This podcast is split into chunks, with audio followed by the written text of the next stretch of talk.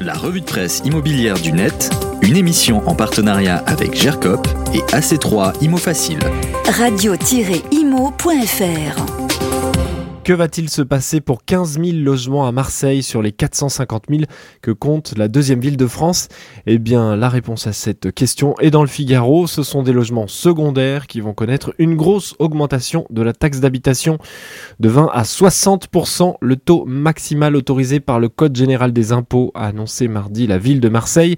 La nouvelle municipalité, dirigée par le socialiste Benoît Payen, aimerait voir revenir dans le circuit normal de la location ces 15 000 logements afin de favoriser le retour des biens à la loc sur un marché marqué par une flambée des prix, nous dit le quotidien, plus 7,2% en un an selon un récent rapport de la Chambre des notaires des Bouches-du-Rhône.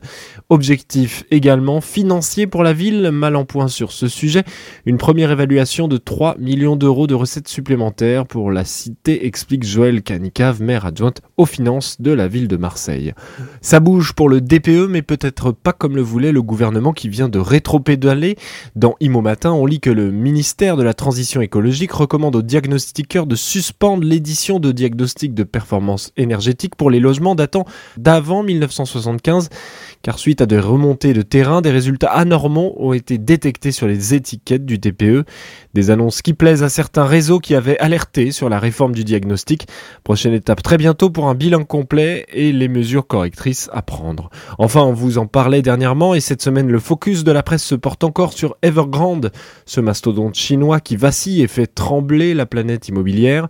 Pour bien comprendre le dossier, entre Bulimo qui gonfle, payé à la politique publique très éloignée de nos politiques occidentale et effet boule de neige sur tout un secteur, jetez-vous sur le papier de nos confrères de BFM TV. Tous les liens sont dans le podcast de la chronique sur Radio Imo. La revue de presse immobilière du net, une émission en partenariat avec GERCOP et AC3 Imo Facile. Radio-imo.fr